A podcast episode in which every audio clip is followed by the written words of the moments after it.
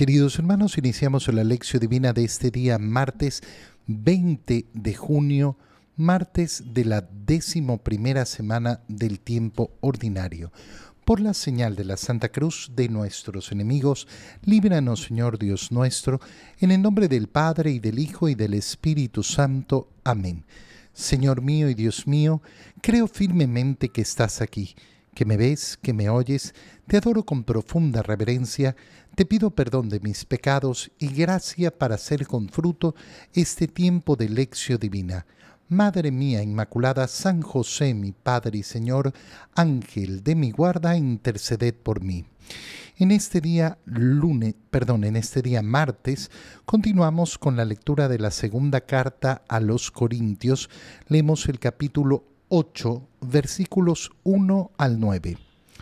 Hermanos, Queremos que conozcan la gracia que ha otorgado Dios a las comunidades cristianas de Macedonia, pues en medio de las pruebas y de los sufrimientos ha sido inmensa su alegría, y su extrema, extrema pobreza ha producido tesoros de generosidad. Somos testigos de que han hecho lo que podían y más de lo que podían, espontáneamente nos pedían con mucha insistencia el favor de participar en la ayuda a los hermanos, y superando nuestras esperanzas, se pusieron ellos mismos a disposición del Señor y de nosotros, tal como Dios lo quería, de suerte que tuvimos que pedirle a Tito que concluyera entre ustedes esta obra de generosidad, puesto que él la había comenzado. Y ya que ustedes se distinguen en todo en fe, en palabra, en sabiduría, en diligencia para todo y en amor hacia nosotros, distínganse también ahora por su generosidad. No se lo estamos ordenando, solo queremos comprobar, mediante su interés por los demás, qué tan sincero es su amor Bien saben lo generoso que ha sido nuestro Señor Jesucristo, que siendo rico se hizo pobre por ustedes, para que ustedes se hicieran ricos en, con su pobreza. Palabra de Dios. ¿De qué generosidad está hablando San Pablo en este momento a los corintios? Se pidió una ayuda para la iglesia de Jerusalén, es decir, para todos los hermanos de Jerusalén que estaban pasando grandes necesidades y las comunidades cristianas enviaron ayuda. Y esto que parece algo normal, no existía. No existía hasta ese momento. Cuando nosotros vemos esa ayuda generosa de una nación a otra, ¿dónde surgió eso? Solo en la iglesia. No, no vamos a encontrar ejemplos en la antigüedad de cosas semejantes. Cuando nosotros vemos hoy en día que ha ocurrido una desgracia natural, un terremoto, y que las naciones envían ayuda, bueno, el primer ejemplo que vemos de eso es en la iglesia. Eh, a veces eh, eh, se, habla, se habla tanto ¿no? de la iglesia, de la iglesia, y hay que reconocer que nosotros vivimos en una cultura impregnada por el cristianismo y que muchas veces se asume que son cosas culturales propias de las sociedades, propias de las naciones, propias de la humanidad. Eso es mentira no son propias del modo de ver de la humanidad, son propias de cómo se ha desarrollado el valor cristiano en las sociedades. Y esto es tan importante. Oye, mm, cuando nosotros vemos, por ejemplo, eh, los hospitales, los hospitales han surgido justamente de esa caridad cristiana de querer atender a los enfermos. Eh, y sobre todo eh, con, eh, con los apestados que eran expulsados, puestos fuera de las ciudades.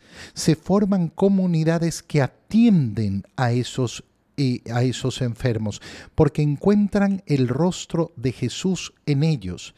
Y a partir de eso se va formando un lugar, y ese lugar se convirtió en un hospital. Cuando vemos lo que son las universidades.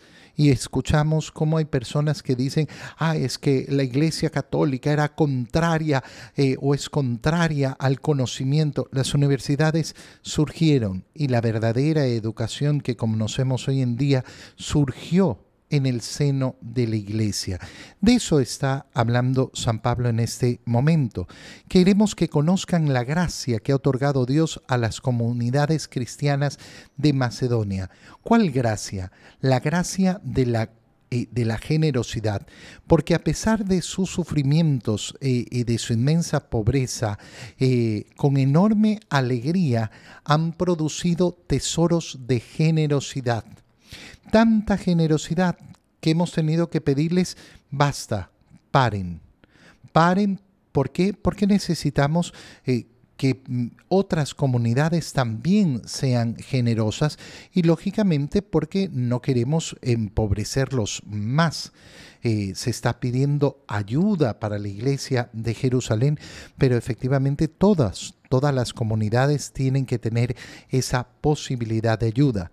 Superadas nuestras esperanzas, se pusieron ellos mismos a disposición del Señor con tanta, tanta, eh, tanta generosidad que tuvimos que pedir que pararan.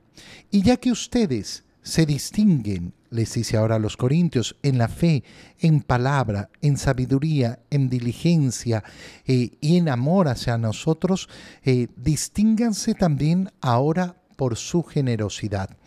Qué, impresionante es ver lo que está diciendo San Pablo, porque está diciendo que una comunidad de Macedonia sumamente pobre, muy, muy necesitada, ha sido capaz de sacar muchísima generosidad en su pobreza, en su limitación, en, su pequeñez. Oye, eh, esto es eh, eh, así hoy en día también Ah, encontramos siempre mucha más generosidad en comunidades pobres que en comunidades ricas. Oye, a veces eh, hay que decirlo eh, con claridad, cuando eh, hay personas que por sí solas podrían llevar adelante una obra que se necesita realizar, no lo hacen, hacen un aporte, sí, generoso, pero, pero nunca se ve la generosidad que se ve en la gente más pobre, más necesitada. Ahí se ve un empeño siempre mayor, siempre más grande, un deseo además de sacrificarse por los otros, porque em, aquel que tiene, aquel que tiene muchas comunidades, puede ser muy generoso, pero difícilmente se sacrifica Sacrificarse significa quitarme algo yo, algo que yo necesito. Eh, normalmente cuando, eh, cuando, hay, eh, cuando hay una riqueza, lo que se ve es efectivamente, ah, yo puedo donar, pero ¿qué me quité? Nada. No perdí absolutamente nada. No cambió mi vida absolutamente en nada. Yo no dejé de ir a restaurantes por ser generoso, yo no dejé de ir a viajes por ser generoso, yo no dejé de tener el carro que tengo por ser generoso. Y uno se pregunta, bueno, entonces, ¿dónde está esa verdadera generosidad que tiene que implicar, como nos ha enseñado el Señor, el sacrificio? Segunda cosa importantísima que dice, eh, que dice San Pablo, no se lo estamos ordenando. Esta no es una orden, no les estamos ordenando ser generosos. ¿Y por qué no lo ordena San Pablo? Porque la generosidad no se puede ordenar. La generosidad no puede venir de una orden, tiene que nacer de la profunda libertad de cada persona. Por eso es tan importante, por ejemplo, en la iglesia, cuando eh, las personas preguntan, ¿y cuánto cuesta el bautizo? No, no, no cuesta. ¿Y cuánto cuesta la misa? No, no cuesta. Usted puede hacer una ofrenda completamente libre eh, y, de lo que usted quiera. A la gente le gusta que le pongan un precio porque entonces no tiene que eh, eh, esforzarse en la generosidad. Yo ya pagué el servicio y eso me hace sentir propietario y me hace sentir más cómodo. Cuando en cambio lo que tenemos que enfrentar es cuál es mi generosidad delante de Dios. lo que yo voy a, eh, lo que yo voy a ofrendar es, es entre mi persona y Dios. Eso es, está en mi conciencia y nada más. La generosidad, por tanto, nunca, jamás puede ser obligada. Ahí donde hay obligación, ¿de qué hablamos? De un impuesto, porque algo está impuesto. El impuesto es imposible que sea generoso. Aquí en nuestro país, hace unos años con eh, el terremoto que vivimos, se puso un impuesto solidario y era para reírse. No porque no sea justo el impuesto, sino porque no tenía por qué mezclarse con la palabra solidaridad. La solidaridad es propia de la generosidad y la generosidad no se impone tiene que nacer de la libertad. Por más que la persona que quiera imponerla diga, no, pero es una eh, obligación de todos, si la impusiste, no es generosidad. Si la impusiste, no se llama solidaridad. La solidaridad tiene que ser generosa y la generosidad tiene que ser libre. Yo tengo derecho como Estado a poner el impuesto. Sí, muy bien, pero llámalo por su nombre. Es un impuesto. La solidaridad y la generosidad nacerán siempre en la libertad de cada corazón. En la segunda lectura leemos el Evangelio de San Mateo, capítulo 5, versículos 43 al 48. En aquel tiempo Jesús dijo a sus discípulos, ¿han oído ustedes que se dijo, ama a tu prójimo y odia a tu enemigo? Yo en cambio les digo, amen a sus enemigos, hagan el bien a los que los odian y rueguen por los que los persiguen y calumnian, para que sean hijos de su Padre Celestial, que hace salir el sol sobre los buenos y los y los malos, y manda su lluvia sobre los justos y los injustos. Porque si ustedes aman a los que los aman, ¿qué recompensa merecen? ¿No hacen eso mismo los publicanos? Y si saludan tan solo a sus hermanos, ¿qué hacen de extraordinario? ¿No hacen eso mismo los paganos? Ustedes pues sean perfectos, como su Padre Celestial es perfecto palabra del Señor. Recuerda de dónde parte esta, eh, esta parte del, eh, del Evangelio. Estamos en el Sermón de la Montaña, capítulos 5, 6 y 7 de San Mateo. Y esta eh, parte que acabamos de leer, parte de lo que ha dicho el Señor. en primer lugar, yo no he venido a abolir ni la ley ni los profetas, sino a llevarlos a plenitud. Y en segundo lugar, si su justicia no es mayor que la de los escribas y los fariseos, no entrarán en el reino de los cielos. Voy a llevar a plenitud la ley, y su justicia tiene que ser mayor que la de los escribas y fariseos porque ellos tienen una ley de cumplimiento. Ah, cumplí, cumplí, cumplí, cumplí. Y la ley vivida por aquel que sigue a Cristo, por el discípulo de Cristo, es la ley del amor. Por tanto, no se va a basar en el cumplimiento, sino en la entrega, en el sacrificio, en el querer dar lo máximo. Hay palabras claves entonces en esta parte que hemos leído. ¿Por qué? Porque el Señor nos convoca a vivir de una manera extraordinaria. ¿Qué tiene eso de extraordinario? No tiene nada de extraordinario. Ese no es el modo de vivir del discípulo de Jesús. El discípulo de Jesús tiene que tener en su corazón el deseo de hacer todo de manera extraordinaria, de elevarse a las alturas para vivir a qué medida? A la medida de Dios. Fíjate cómo hemos terminado porque son palabras tremendas. Sean perfectos como su Padre Celestial es perfecto. No estamos hablando aquí del mal del perfeccionismo, de aquel que quiere que todo esté perfecto y no, no, no, no, no estamos hablando del perfeccionismo, estamos hablando del ideal de la perfección. Es decir, que yo no tengo el ideal de la mediocridad que yo no me quedo en la mediocridad, que yo no, no, no me fijo en la vara que tienen los demás. No, yo pongo como vara el actuar como hijo de Dios y busco como ideal la perfección. ¿Cuándo la voy a alcanzar? En esta vida no la voy a alcanzar. No, no, no voy a poder decir, ah, yo ya soy perfecto. No, pero voy a tener el ideal de perfección, es decir, el deseo de hacer siempre más, de amar más, de crecer más, siempre llevar mi vida hacia arriba, de no conformarme, de tener un ideal sobre el deber, el deber de mi existencia, cuál es el deber de mi vida. ¿A quién me debo? Me debo a Dios. Entonces lo tengo que entregar todo. Fíjate en las palabras de, Jesús continúa eh, eh, eh, relacionando lo que se ha dicho en antiguo y cómo Él lleva a plenitud la ley.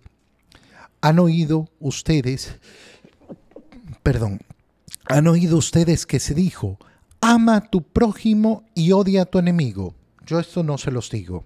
Yo en cambio les digo, amén a sus enemigos. Fíjate la palabra, es tremenda ah, yo tolero a mis enemigos, yo, bueno, los enemigos no les hago daño, no, yo no le, no, no le deseo mal. Bueno, a eso, eso el Señor no, no, no, lo, no, no lo conforma. Le conforma al Señor que ames a tus enemigos. Amar a los enemigos no es no hacerles daño. Amar siempre va a ser una acción, acción amorosa, acción positiva pero aquel que me ha hecho daño, sí, a ese, a ese enemigo tuyo, hagan el bien a los que los odian, rueguen por los que los persiguen, para que sean hijos de su Padre Celestial, para que sean hijos de, de Dios. ¿Y qué es lo que dice? Miren, Dios es bueno no con aquellos que son buenos con Él no con aquellos que son buenos. Dios es bueno con, eh, con, los buenos y los malos. Manda su lluvia sobre los justos y los injustos. Esto nos dice claramente que nunca una persona podrá decir, eh, ay, yo, yo, yo soy bueno porque soy bendecido por el Señor. ¿Qué quiere decir? A mí siempre me ha ido bien, Dios me ha, me ha dado todo lo que le he pedido. Eso no dice nada de ti. Eso solamente habla de Dios. Ten cuidado con caer en esa falacia, porque es tremenda.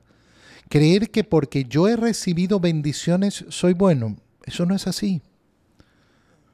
Eso habla de la bondad de Dios.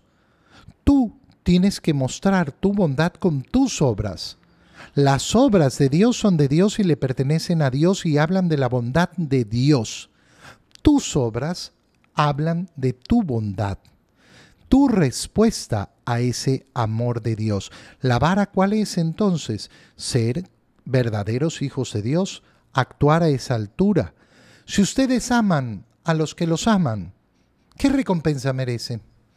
Es lo mismo que hacen los publicanos, es decir, es lo mismo que hace cualquier persona. Ay, yo amo tanto a los que me, me, me tratan bien. Mira cómo es una frase típica en nuestra sociedad. Ay, no, si a mí me tratan bien, yo soy muy bueno. Si a mí me tratan, pero si me buscan, me van a encontrar. Ay, si a mí me hacen... Bueno, el Señor está diciendo que esta mentalidad no, no es. No es cómo me tratan a mí, entonces yo trato de vuelta. No.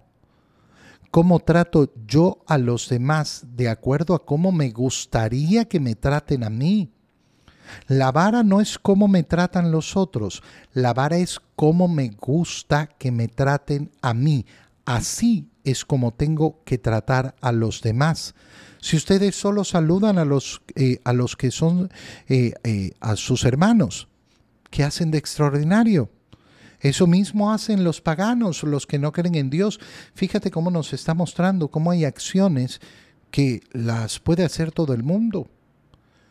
Por eso hay que tener mucho cuidado cuando uno cree que eh, ama mucho a Dios, porque no, yo cuando eh, me piden ayuda y soy generoso y yo trabajo en una fundación y no sé qué, hermano mío, las mismas acciones las hacen aquellos que no creen en Dios.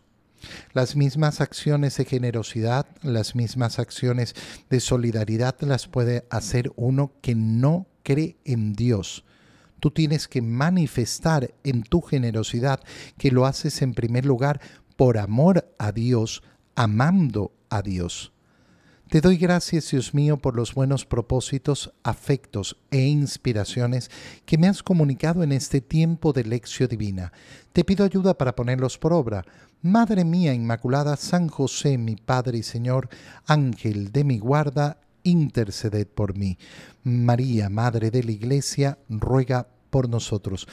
Reciban mi bendición en este día para que el Señor los ilumine y los cuide en el nombre del Padre y del Hijo y del Espíritu Santo. Amén. Que tengan todos un muy feliz día.